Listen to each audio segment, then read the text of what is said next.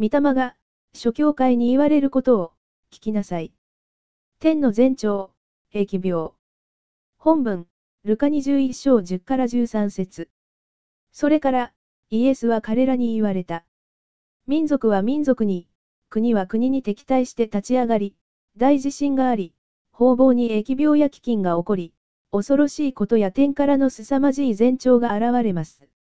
しかし、これらのすべてのことの前に、人々はあなた方を捕らえて迫害し、街道や牢に引き渡し、私の名のために、あなた方を王たちや総督たちの前に引き出すでしょう。それはあなた方の証しをする機会となります。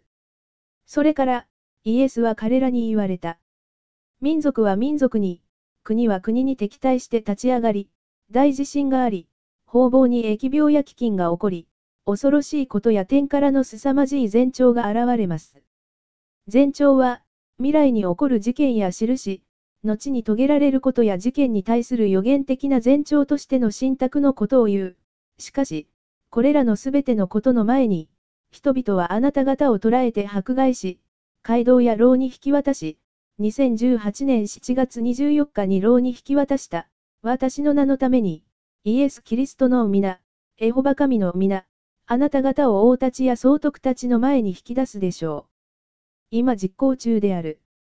それはあなた方の、直訳ではあなた方にとって、つまり清い生とたちである私たちにとって、韓国解約聖書訳では、かえって、むしろ反対に、一層などの意味を持つ接続副詞であって。一番目、当初は正しい行動でなかったものが、結果的に良くなったことを表す。二番目、ことが正常的なものとは反対になっていることを表す。三番目、目的したこととは反対の結果になっていることを表す。四番目、比べるという意味の、見るの次に用いられてもっと、一層の意味を表す。それは、すなわち、私たちが牢に閉じ込められ、世界中に真実ではない反対に地辱を受けているこれらのすべてのことが、結果としては、私たちにとって、より一層良くなったことである。敵対者たちの目的通り成し遂げられるのではなく、非正常的に、偽りで7年という懲役刑を受け、牢に閉じ込まれたこれらすべてのことが、敵たちの願い通りになるのではなく、反対に私たちにより有益なこと、必ず永遠に有益になるように神が証明なさる。それはあなた方の証をする機会となります。証とは、真実または実態を立証できる根拠や法的な事実を証しすることを意味する。言語で見ると、やり直す、繰り返して言う、という意味から由来した言葉であって、何かを立証したり訓戒できるものまたは人、表示する、指すという意味から前兆、印を指し示す、すなわち、徹底的に証言する、真剣に反復して証言する、あるいは、目撃者たちが見る前で確実に証言するという意味である。すなわち、法的承認、目撃者から由来した言葉であって事実を立証する根拠という意味だ。言い換えれば、私と生徒たちが牢に閉じ込められ、私たちみんなが迫害を受けているこのことは、神様が、イエス、キリストを通して私と私たちに対する証しをされたことであり、今が神様が予言されたマタイ24章、マルコ13章、ルカ21章9から36節までの言葉が実情になる時ということを私たちに明かしされるのである。記録された予言が事実になって地上で成し遂げられる時という証拠だ。というわけで実際は私が、前兆だ。初臨の時、イエス・キリストが言われた予言がこの世代、第7日目に、イエス・キリストを通して予言された、もう一人の助け主である、真理の御霊が実際に現れた、神の子供たちが現れたことなどが明白な前兆だ。それで次のように予言された。エゼキエル、12章8から11節である。翌朝、私に次の養子の言葉があった。人の子よ。反逆の家、イスラエルの家は、あなたに、何をしているのかと尋ねなかったか、私たちが、うねろ教会が、譲りの辞書に移住し、荷物を包んで引っ越しすることを見て、何をしているのかと尋ねなかったかという意味だ。彼らに言え。神である主は、こう仰せられる。この宣告は、エルサレムの君主、及びそこにいるイスラエルの前科に関わるものである。また言え。私は、あなた方への印である。私がしたようなことが彼らにもなされる。彼らは虜となって引いていかれる。再び、ルカ21章13節に以降。私と生徒たちが牢に閉じ込まれ迫害を受けるこのことは10から11節の言葉が事実となって地に遂げられる前、先に起こるということを神様が私たちに明かしなさるのである。これは、全世界で起こることが事実になることを仰せられたのである。10から11節をもう一度読もう。それから、イエスは彼らに言われた。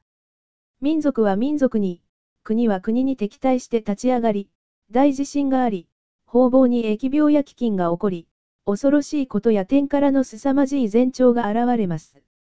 マタイ24章7から8節では民族は民族に、国は国に敵対して立ち上がり、方々に飢饉と地震が起こります。しかし、そのようなことは皆、生みの苦しみの始めなのです。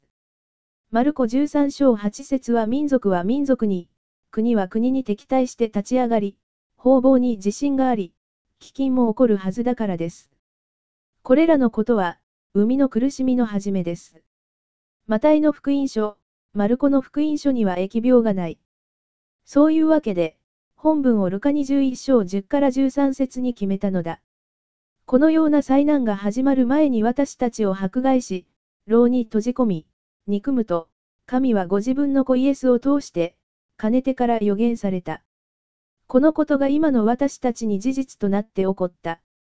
2018年7月24日から2020年3月8日現在主日だ。この予言は1990年前に予言され、今、成し遂げられた。そして今、疫病が発生した。疫病は致命的な伝染病、流行性疾病、深刻な災いを意味する。したがって疫病はほとんど不義な者に向けて、言い換えれば不法を行う者たちに向けて下される神の裁きであって人間を死に至らせる致命的な伝染病のことを言う。言い換えれば伝染病、疫病、腸チフスという。新共同訳では伝染病、疫病で訳した。今この伝染病であるコロナ19、コロナウイルスがすでに降りかかっている。このことを言うのは、伝染病は、創生以来今までずっとあってきたことだと言いながら韓国でも SARS、メール数があったため、そのような病気の一つだと考えて、絶対に警告を無視してはならないという意味だ。創生以来今までにあった伝染病も神の裁きであるが、今この世代の点からの前兆は完全に異なる。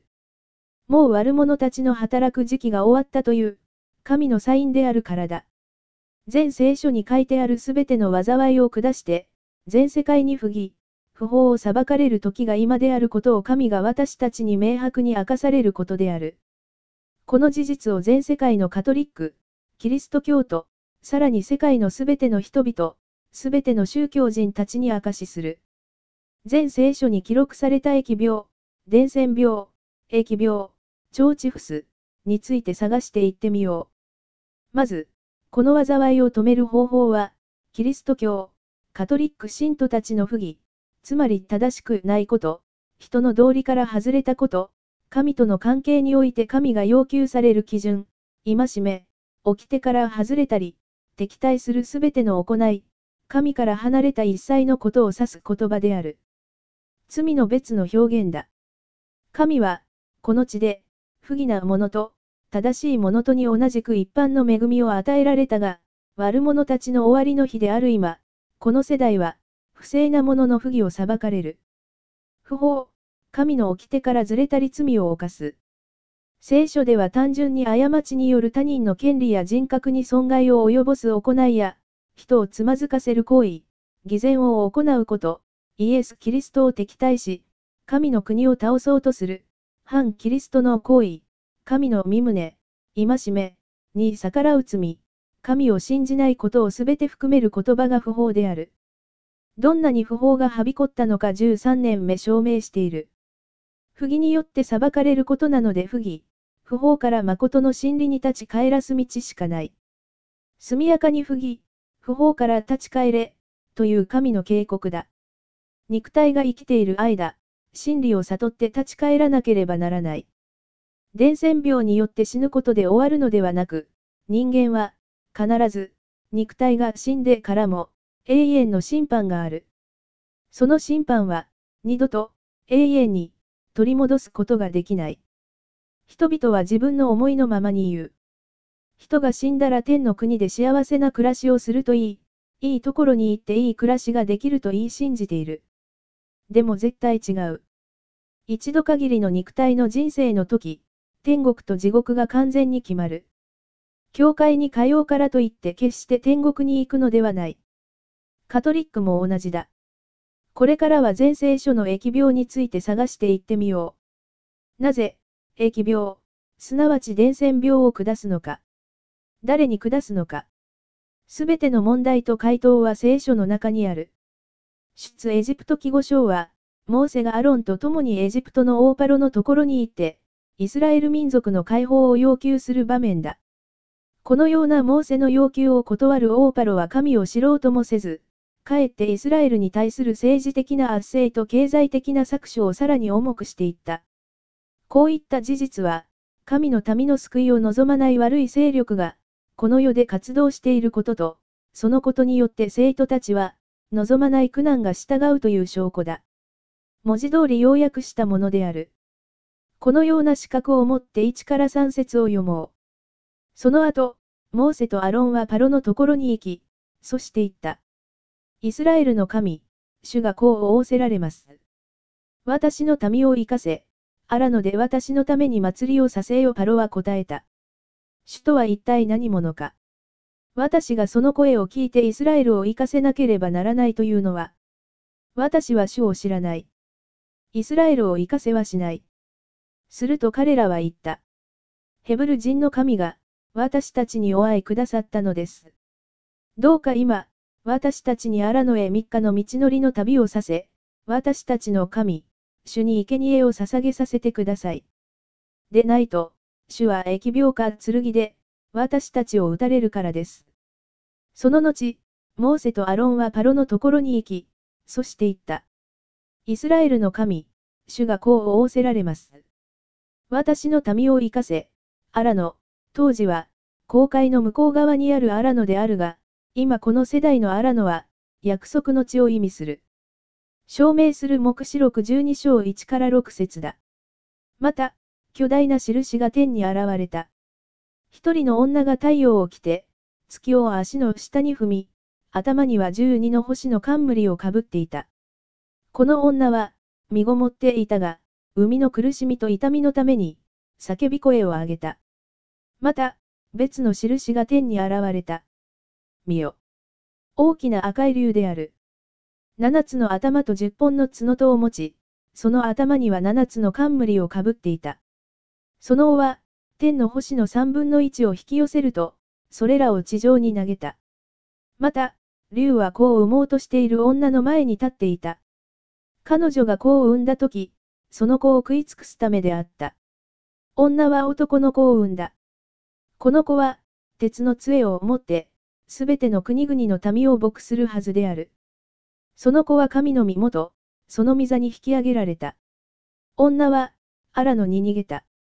そこには、1260日の間、彼女を養うために、神によって備えられた場所があった。13から14節にも、自分が地上に投げ落とされたのを知った竜は、男の子を産んだ女を追いかけた。しかし、女は大足の翼を二つ与えられた。自分の場所である荒野、譲りの辞書、約束の地、備えられた地、に飛んで行って、飛行機に乗って飛んで行って、そこで、一時と、二時と、半時の間、五三年半を譲りの辞書で、蛇、サタン、悪魔、蛇の前を逃れて養われるためであった。また証明する。イザヤ、35章一節、アラノと砂漠は楽しみ、荒れ地は喜び、サフランのように花を咲かせる。5から6節にも、その時、目の見えないもの、霊的盲人、の目は開き、耳の聞こえないものの耳把握。天の声、上層の声を聞き分かって悟って心で信じる。その時、足のなえた者は鹿のように飛び跳ね、口の聞けない者の舌は喜び歌う。荒野に水が湧き出し、荒れ地に川が流れるからだ。目視録12章も、イザヤ35章もすでに現実となって基礎を立てている。従って本文の荒野は霊的な理解としては、使徒の働き7章38節に荒野の集会、つまり、荒野の教会、に対して指し示したことであり、実際としてはわしの二つの翼である飛行機に乗って遠くへ飛んでいって、神が備えられた地、約束の地、生まれ故郷、譲りの辞書、国、自分たちの土地、出身地、自分の国のことを仰せられたのである。使徒の働き、7章38節また、この人が、市内山で彼に語った見つかいや、私たちの父祖たちと共に、荒野の集会において、生ける御言葉を授かり、あなた方に与えたのです。こういう真理の目で、再び、出エジプト記5章一節に移行。その後、モーセ、イエス・キリストの雛形、モーセとアロン、素晴らしいという意味だ。私の主である、キリストイエスを知っていることの素晴らしさのゆえに、と言われた。言い換えれば、イエス・キリストについてすべての真理に導き入れて、神の身旨を代意する指導者のことを意味する。アロンは、パロのところに行き、大きい家、太陽という意味である。エジプトの統治者を指す公式名称。エジプトは、全世界のことを指し示すのである。この世の王がパロに該当する。そして言った。イスラエルの神、主がこう仰せられます。すでに聖書に書いてある。私の民を生かせ、アラの、神が約束された地、譲りの辞書、国、生まれ故郷、自分の国、新しいエルサレム、シオン、聖なる山、で私のために祭りをさせよ。祭りとは、神の、見業を記念し、神に感謝するために祝った日々。信仰上の理由で、特別に定めた、祝祭日、すなわち節句。祭りの種類から見ると、毎月集まる1日、他の言葉で新月の日、新月の祭り。毎年守る杉越の祭りの生贄、種を入れないパンの祭り、七週の祭り、小麦の借り入れの祭り、初穂の借り入れの祭り、五巡節の日、新年の祭り、ラッパの祭り、食材の日、仮用の祭り、収穫祭、天幕の祭り、安息日があった。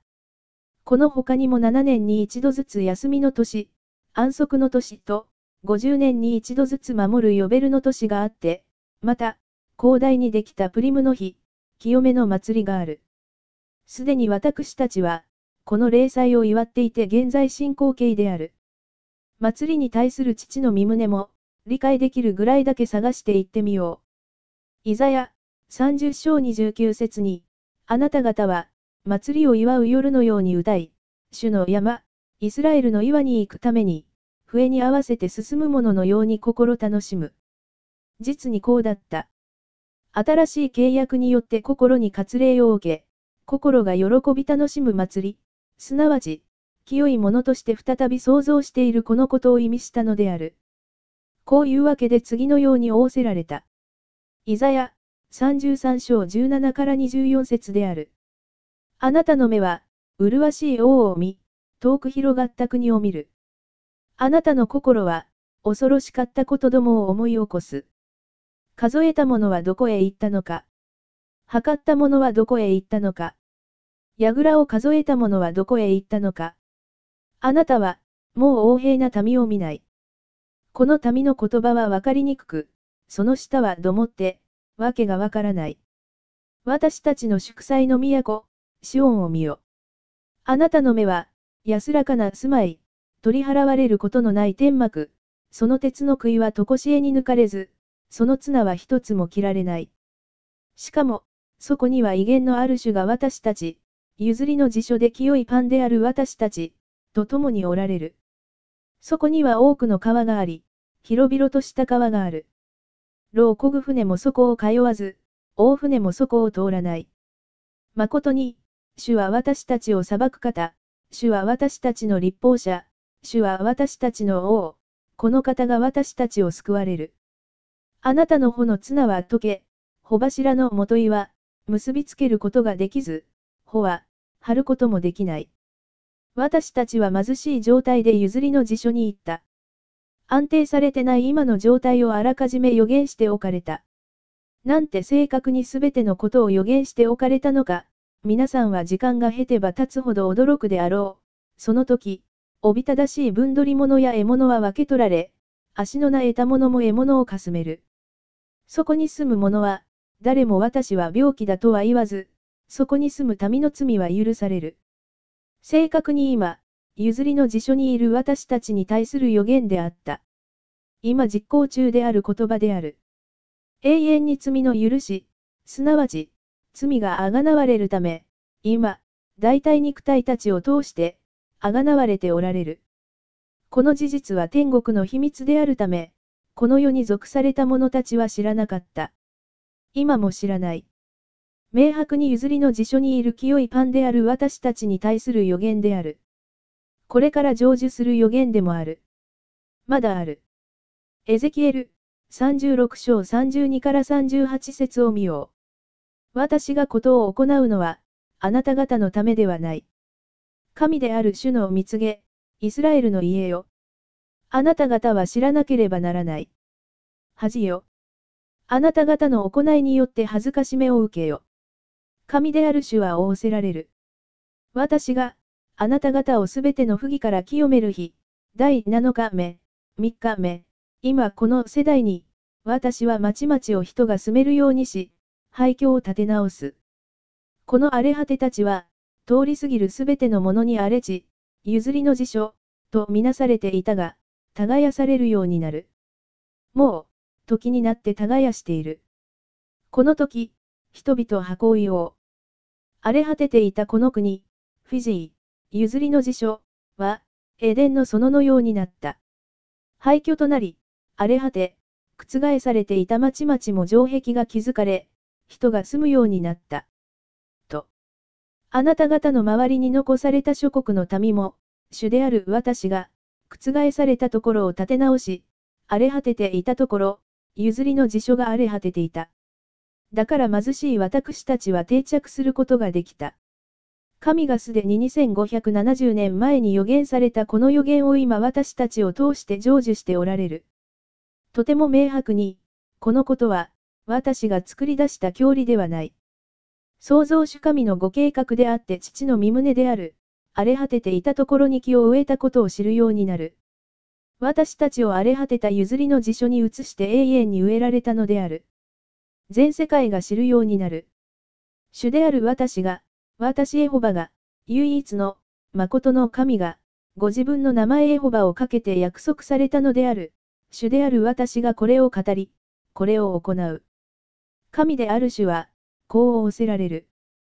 私はイスラエルの家の願いを聞き入れて、次のことをしよう。こういうわけで、生徒ダニエルを世界中に行かせたのだ。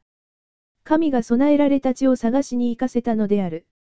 すでに神が一挙手一投足、干渉なさって正確かつ明確になしておられる。真理は、こういうものであり、命の書に名前が記録された人々は、こう記録された予言が事実になって成就するのである。それで私のことを、真理の御霊、であると言われたのである。聖書を、聖書で解釈して、すべての真理の中に導き入れるだけではなく、この真理が事実になって成就するようにしているこのことが、私を私たちをも神が証明なさっておられる。それで、求めなさい。与えられます。探しなさい。見つかります。と仰せられた。口だけで、じっとしている人に、神の国が望むのではない。想像から抜け出すべきだ。天国は実情である。地獄も実情である。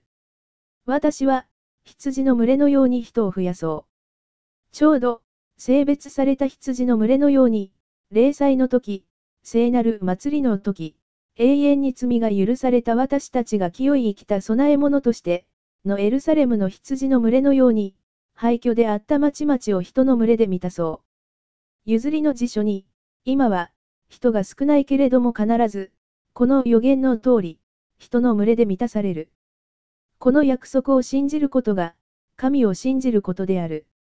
霊祭を祝う、新しいエルサレムの城壁、シオンに、廃墟であった町々に私たちを植えられ、耕して建物も建築し、耕して農作物を植えて、全世界の中でも、最も安全な食品を、飲み食いしている私たちである。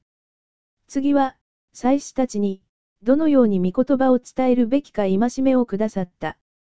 祭りを戒めとして守れと命じられた。エゼキエル44章23から24節である。彼らは、私のために、聖なる者と俗なる者との違いを教え、汚れた者と、清い者との区別を教えなければならない。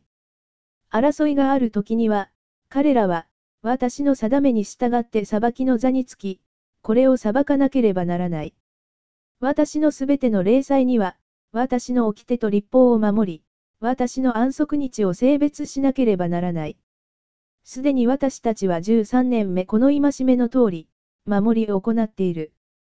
エゼキエル、45章17節にも、君主は、祭りの日、新月の祭り、安息日、すなわちイスラエルの家のあらゆる霊祭に、全焼の生贄、穀物の捧げ物、注ぎの葡萄酒を備える義務がある。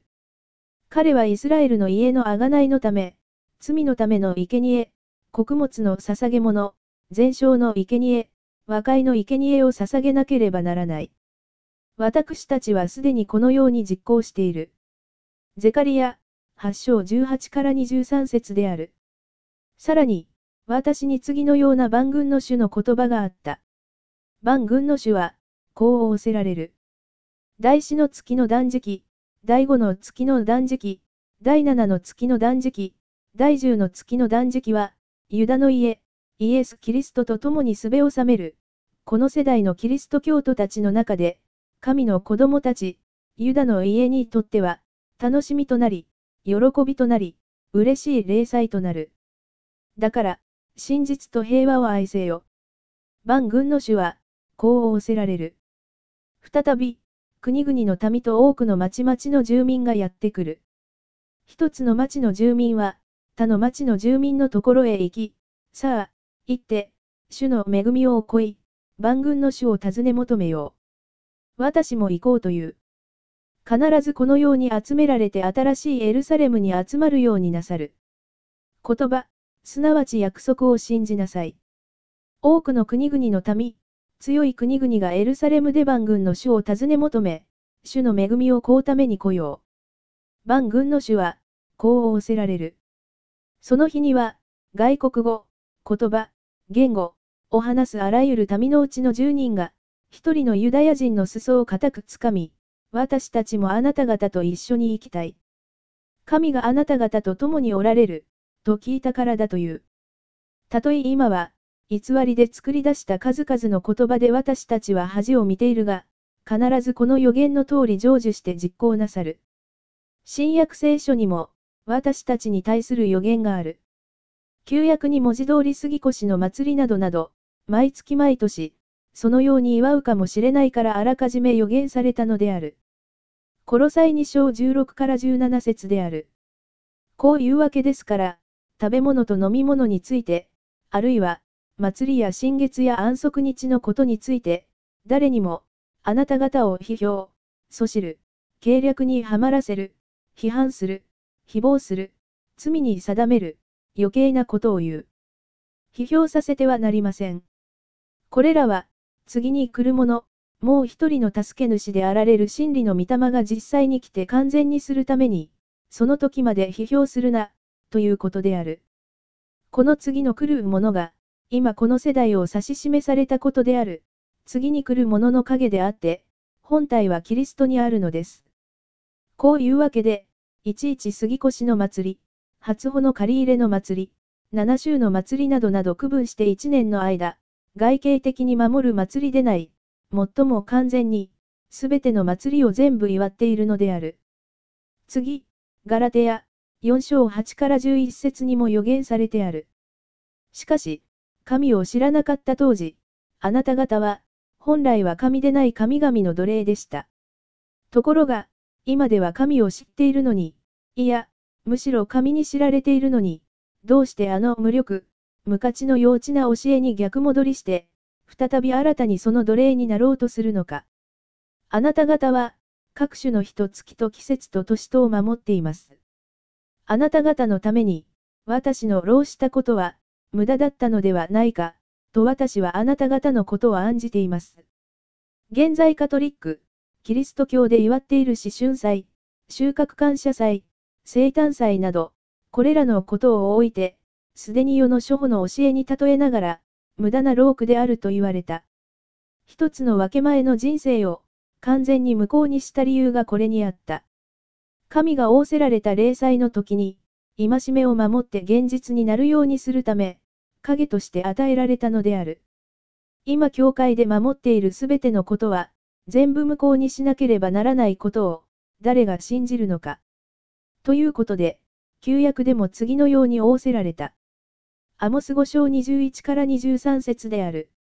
私はあなた方の祭りを憎み、退ける。あなた方の清めの集会の時の香りも、私は、嗅ぎたくない。たとえ、あなた方が全焼の生贄や、穀物の捧げ物を私に捧げても、私はこれらを喜ばない。あなた方の超えた家畜の和解の生贄も、目もくれない。あなた方の歌の騒ぎを、私から遠ざけよ。私はあなた方のことの音を聞きたくない。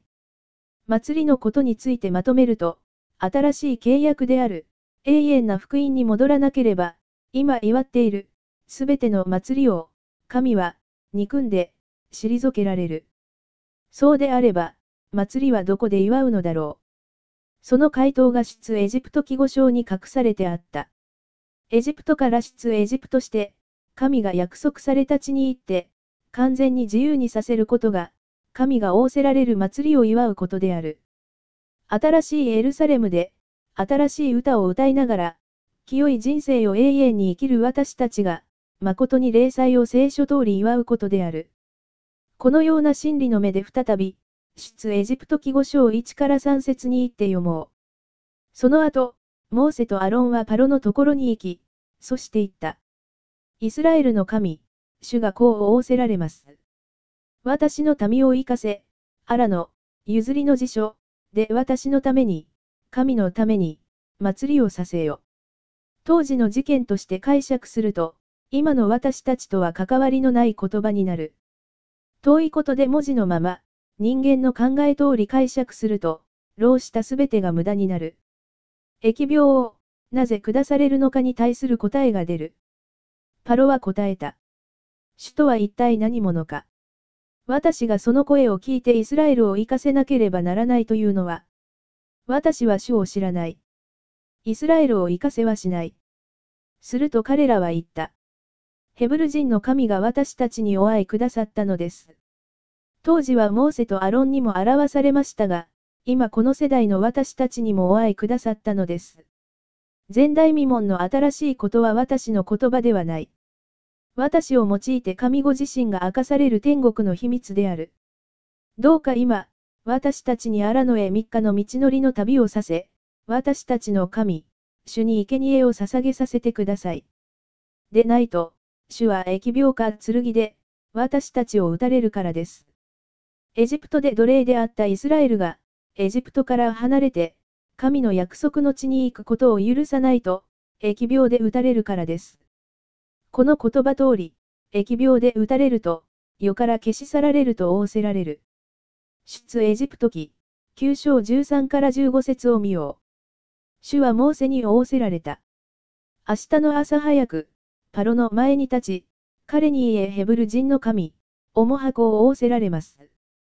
私の民を生かせ、彼らを私に仕えさせよ今度は、私は、あなた、エジプトの王パロ、とあなたの家臣と、あなたの民とに、私のすべての災害を送る。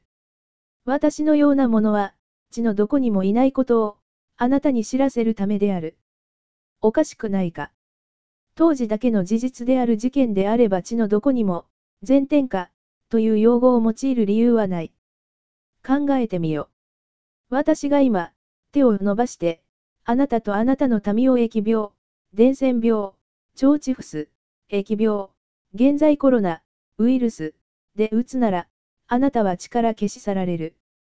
実際には7番目の災いである、票を降らせられた。疫病ではなく、疫病だけについて広さで見ていこう。エジプトは、霊的な理解では、全世界のことを意味する。その当時、モーセとアロンを通してエジプトの大パロに告げられた神の言葉である。この言葉は、世であなたが死ぬということだ。疫病は世から消し去る災いである。次の疫病は、出エジプト記、30章12節である。あなたがイスラエル人の登録のため、人口調査をするとき、その登録にあたり、各人は、自分自身の贖い金を、主に納めなければならない。これは、彼の登録によって彼らに災いが起こらないためである。この本文の災い、原文を見ると疫病。あなたがイスラエル人の登録のため、人口調査をするとき、調査とは、ある事実や、ものの内容をはっきり知るために、よく注意して調べてみたり、探ってみることを言う。ところで、この本文はイスラエル人の登録のため、人口調査、イスラエルの末の数、総計を意味する。それで次のように仰せられた。イザヤ40章26節に、目を高くは上げて、誰がこれらを想像したかを見よ。この方は、その万象を数えて呼び出し、一つ一つ、その名をもって、呼ばれる。この方は、勢力に満ち、その力は強い。一つも漏れるものはない。また、エゼキエル36章37節でも、神である主は、こう仰せられる。私はイスラエルの家の願いを聞き入れて、次のことをしよう。私は、羊の群れのように人を増やそう。人口を調査せよと仰せられる。まとめてあなたがイスラエル人の登録のため、人口調査をする時というのは、必ず昔、神から選ばれたイスラエルである、私たちの霊魂を調査なさるということである。うねろ教会は13年目調べられている。霊的に調べられた期間が10年であった。悪霊が主人なのか。神の言葉を誠に信じる人なのか、言葉に照らし合わせて調べられた。私たち全体、神の軍隊は、2018年7月24日に拘束されて、うねろのすべての人を調べさせられておられる。この世の人々からも調べられ、この世の者たちは、私たちに罪があると7年刑で裁いた。調査される期間の間、自分自ら悪霊が主人であることを表して出た者たちがいる。証明する。出エジプト記、38章25から26節に、回収のうちの登録されたものによる銀は、聖女のシェケルで100タラント1775シェケルであった。これは、一人当たり1ベカ、すなわち、聖女のシェケルの半シェケルであって、すべて、20歳以上で、登録されたものが、60万3550人であったからである。民数記、26章1から2節に、この神罰の後、疫病、伝染病、主は、モーセと、祭司アロンの子、エルアザルに告げて仰せられた。イスラエル人の全改宗につき、イスラエルの子らの数、その家ごとに、20歳以上で、イスラエルにあって軍務に就くことのできる者のすべての人口調査をせよ。次の言葉では、調査をする理由がわかる。新明記、17章1から4節である。悪性の血管、伝染性が強かったり、治しにくい疾病。神の懲戒の手段の一つであって、エジプトに送った10の災いのうち、5番目の災いとして言及され伝染病、流行り病、で訳す場合もある。どんな種類の伝染病なのか具体的にはわからないが言語で見ると、邪悪だ、破壊、死という意味の致命的な疾病であって、死を招く伝染病である。言い換えれば、疫病、伝染病、疫病、腸チフスという。悪性の血管のある牛や羊を、あなたの神、主に生贄として捧げてはならない。こういう人は聖なる祭司、とこしえの刺激者になれない。それで調査をしたのである。10年を、永遠な福音で。それは、神に捧げてはいけない理由である。そういうわけで、シミや傷もあってはならなかった。内場をした理由がこれにある。誰がこの大きなことを理解できるのか。数えきれないほど嘆き泣いて告げた。そのように皆さんをあだから奪った対価がこんなにも厳しいのだ。悪性の欠陥がある人は、神に捧げることができない。それで譲りの辞書に行って、決着がつくと何度も言った。あなたの神、主に忌み嫌われるものだからである。あなたの神、主があなたに与えようとしておられる町囲みのどれでも、その中で、男であれ、女であれ、あなたの神、主の目の前に悪を行い、主の契約、新しい契約、永遠な福音、を破り、言って他の神々に仕え、また、火や月や天の万象など、私が明示もしなかったものを拝むものがあり、それがあなたに告げられて、あなたが聞いたなら、あなたはよく調査しなさい。もし、そのことが事実で、確かであり、この忌み嫌うべきことがイスラエルのうちに行われたのなら、これらは殺さなければならないと言われた。実際に殺すと人殺しとなる。なぜ、調査をするのか答えは出た。悪性の血管、すなわち伝染病のある者は、傷のある者は、神に生ける供え物として捧げることができないということである。より直接的に言うと、伝染病は神の裁きである。なぜ、今コロナ19、コロナウイルスによって、新天地の信徒たちを裁かれるのか、神の心が明かされたのである。彼らは神の国と関わりのない、毒麦、もみ殻、すなわち悪人たちである。毒麦は火で焼き尽くすように伝染病で打たれることである。ああならないようにするため13年目、諸君を調査した。どうして一般教会よりも、新型コロナウイルスが、新天地から5000人も超える感染者が出たかというと、聖書を携えて、永遠の命を単語だけ使用し、巧みに作り出して偽りを教えたからである。毒麦の収穫だからそうだ。今が正確に霊的な借り入れの時である、という証拠が毒麦の収穫をあからさまに、先にしたこと、14万4千人を言及しながら他の教会に入って盗んだ者たちである。彼らは調査しないで直ちに裁いた。次の調査に対する言葉は、新明記19章15から21節に、どんな咎でも、どんな罪でも、すべて人が犯した罪は、一人の証人によっては立証されない。二人の証人の証言、または、三人の証人の証言によって、そのことは立証されなければならない。もし、ある人に不正な証言をするために悪意のある証人が立った時には、そ知る彼らは悪意のある証人である。相争うこの二組の者は、主の前に、その時の祭司たちと裁き司たちの前に立たなければならない。裁き司たちはよく調べた上で、その証人が偽りの証人であり、自分の同胞、イエス・キリストが、霊的な理解として、天の掟として、兄弟とは、神の身旨を地上でその通り実行する者たちのことであると言われた。ウネロ教会は、イエス・キリストにとって兄弟姉妹である、自分の同胞に対して偽りの証言をしていたのであれば、あなた方は、彼がその同胞にしようと企んでいた通りに、彼になし、あなた方の内から悪を除き去りなさい。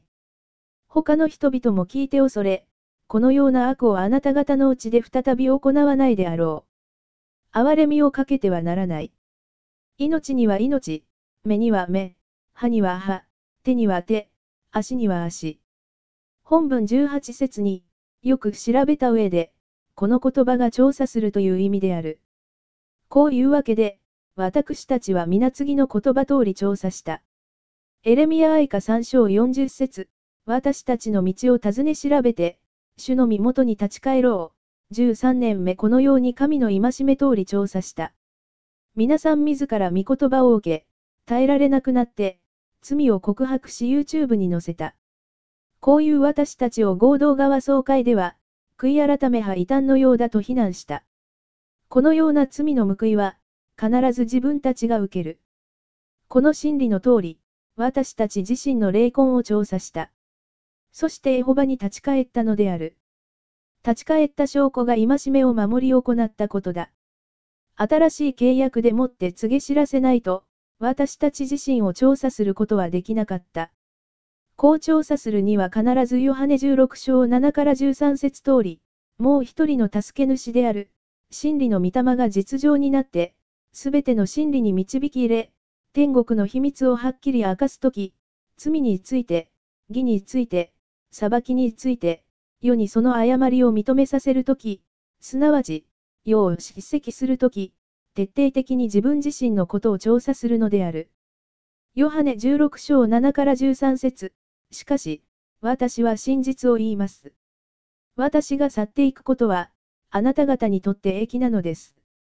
それは、もし私が去っていかなければ、助け主があなた方のところに来ないからです。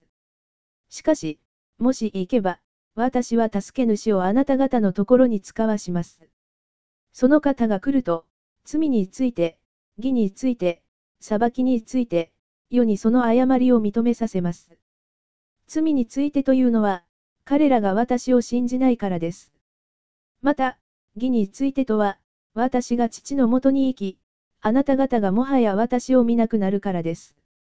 裁きについてとは、この世を支配する者が裁かれたからです。私には、あなた方に話すことがたくさんありますが、今あなた方はそれに耐える力がありません。しかし、その方、すなわち真理の御霊が来ると、あなた方をすべての真理に導き入れます。御霊は自分から語るのではなく、聞くままを話し、また、やがて起ころうとしていることをあなた方に示すからです。今、カトリック、キリスト教は、自分自身のことを調査することができない。したがって今この世代が私たち自身を調べる時である。全世界の中で聖書通り、すなわち戒め通り調査した人が私たちだ。こうしたことを他の言葉で表現すると、内場、脱穀場を行ったことである。ということでマタイ3章10から12節に、斧もすでに木の根元に置かれています。だから、良い実を結ばない木は、皆切り倒されて、火に投げ込まれます。私は、あなた方が悔い改めるために、水のバプテスマを授けていますが、私の後から来られる方は、私よりもさらに力のある方です。私はその方の履物を脱がせてあげる値打ちもありません。その方は、あなた方に精霊と人のバプテスマをお授けになります。手に身を持っておられ、ご自分の脱穀場を隅々まで清められます。麦を蔵に収め、殻を消えない火で焼き尽くされます。新しい契約で調査をして、麦と殻を襟分ける時が、今、この世代である。それでイザヤ21章10節に、踏みにじられた私の民、内場の私の子らよ。私はイスラエルの神、万軍の主から聞いたことを、あなた方に告げたのだ。このように脱穀された穀物は、徹底的に自身たちのことを調査して、神に立ち返ったイスラエルである。私たち自ら、自分の行いを調べて、エホバに立ち返ろう。エレミア愛歌、3章41節私たちの手をも、心をも、天におられる神に向けてあげよう。このように、徹底的に調査した。今も調べている。神に、完全に、生ける供え物として、捧げるため、天の軍勢になるため、とこしえの、私益者たちになるように、こう、調査した。